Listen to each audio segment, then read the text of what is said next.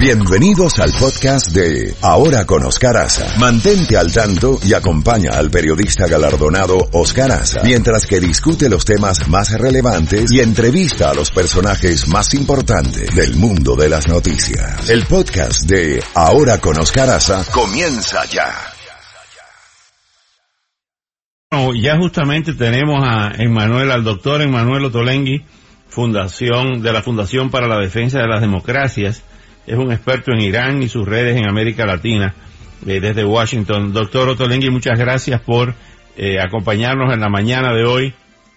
¿Cuán grave eh, para, inclusive para nosotros en Latinoamérica, es la situación de confrontación entre Irán, la teocracia iraní y el gobierno de los Estados Unidos, o más bien Occidente? Buenos días. Buenos días a ustedes, gracias por invitarme. La- el enfrentamiento entre Estados Unidos y Irán eh, continúa, eh, sigue eh, desde hace al menos cuatro décadas con momentos más calientes naturalmente como, como la, la al- algunos episodios muy muy contundentes durante los años 80, la- el ataque contra la, mm, los marines estadounidenses en Beirut en 1983 con 241 eh, víctimas, ah, eh, enfrentamiento militar en el Golfo Pérsico en 1988. Entonces, esta parte la situación actual de un enfrentamiento que dura durante 40 años ah, eh, y que va siguiendo. La pregunta que yo creo es si el, eh, lo que pasó la semana pasada cuando el presidente Trump dio el, el orden de golpear y eliminar al, al, al comandante de las guardias revolucionarias, ah, eh, el Qasem Soleimani, si ahora va a ser una escalación eh, militar. Yo creo que no, porque tradicionalmente, históricamente, el Irán responde a este tipo de golpes con eh, acciones asimétricas. El peligro más inmediato, y lo dijeron algunos oficiales iraníes en los últimos días, es que Irán eh, va a golpear a objetivos estadounidenses y potencialmente objetivos civiles eh, utilizando a la red terrorista que Irán construyó durante eh, muchos años eh, en, muchos lugares del mundo. Y por eso menciono a Latinoamérica porque en Latinoamérica ya desde hace cuatro décadas Irán, tiene una presencia, eh, ha desarrollado una red muy sofisticada y también está coordinando el trabajo eh, y la presencia de agentes de Hezbollah que gozan del apoyo de numerosas comunidades eh, libaneses chiitas que se quedan en la región. Hay, hay una amenaza, o una, una amenaza, no un anuncio, de eh, la fuerza Al-Quds de que aumenta en 200 millones de, de, más de 250 millones de dólares el presupuesto de la fuerza Al-Quds de este grupo y se ha producido una estampida en el funeral en las últimas horas, al menos 40 personas han muerto en Irán y más de 200 resultado heridas en una estampida durante el funeral del general iraní Qasem Soleimani, eh, eh, muerto el pasado viernes en el ataque de Estados Unidos. Sí, sí, eh, claramente el régimen está intentando con estas, em, con, con esta movilización de, de, de, de, millones de iraníes de demostrar que eh, el pueblo iraní está unido, eh, apoyando al régimen, identificándose con, con el, ah, con el ah, señor Soleimani. Hay que, hay que recordar que el señor Soleimani fue el coordinador del cerco de Alepo en 2015 eh, durante la guerra civil ah, en Siria, un hombre que, que está responsable de la muerte de, eh, de 500 mil civiles en Siria, porque fue él que durante los años coordinó las actividades iraníes de apoyo al régimen de Assad en Siria. No es un hombre que, que, que vamos, de- del cual vamos a, a, a- a sentir nostalgia. Es un, fue un criminal de guerra, un hombre muy eh, muy implicado en muchas acciones violentas durante, durante los años. Y hay que recordar también que a pesar de la demostración de apoyo mucho, muy probablemente coordinada por el régimen y la movilización impuesta a la gente en Irán, durante los, los, el último año, año y medio, eh, hay demostraciones contra el régimen en todo Irán. Eh, el régimen mató como 1.500 iraníes eh, que protestaban pacíficamente contra la naturaleza del régimen y sus políticas.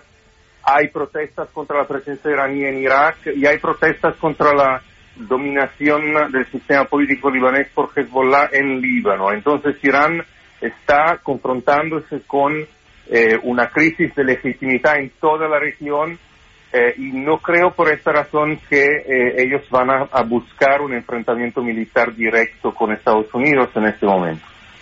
Finalmente, ¿qué posibilidades hay de actos, lo que usted llamaba una guerra simétrica, de actos terroristas a lo largo de toda esa región y eventualmente enfrentamientos entre chiitas y sunitas?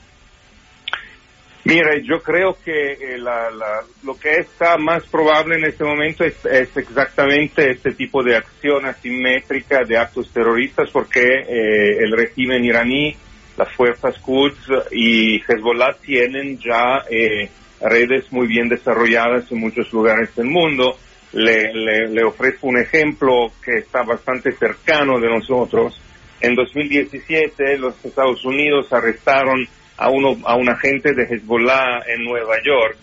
Eh, este señor que se llama Samer El Debek eh, estaba involucrado en, una, en un proyecto eh, de organizar un golpe, eh, un atentado contra el canal de Panamá.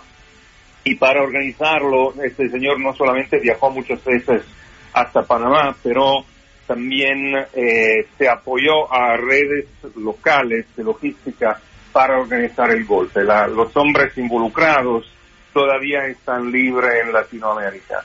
Entonces la posibilidad que Irán decida de activar estas redes, de apoyarse a la gente local para organizar un golpe muy contundente en, un lugar como, como el Canal de Panamá o otros lugares de importancia estratégica o embajadas o centros culturales eh, para, para enviar un mensaje duro eh, de respuesta y de reacción al presidente Trump. Esta posibilidad existe y yo creo es mucho más eh, actual que otros tipos de acción. Finalmente, eh, doctor Otolengui, ¿qué posibilidades hay de que las células o los grupos que se han denunciado en el pasado de Hezbollah y otros grupos eh, proiraníes operen en Sudamérica, especialmente en Venezuela y en Argentina? Eh, la, la, posibilidad eh, claramente existe porque estas células eh, se, quedaron todo este tiempo en, en, estos lugares. Venezuela con el régimen de Maduro sigue apoyando a Hezbollah y su red de logística.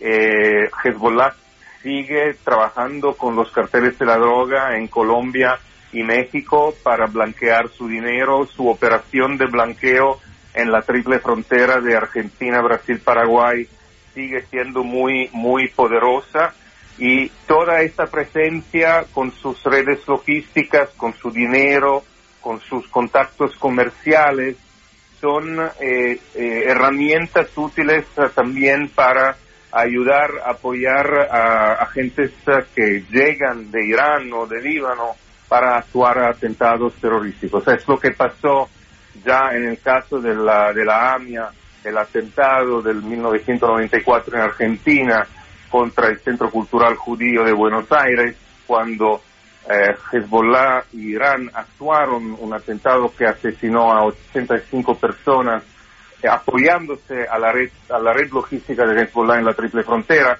y es entonces algo que puede fácilmente eh, eh repetirse en, muchas zonas de Latinoamérica donde estas redes existen.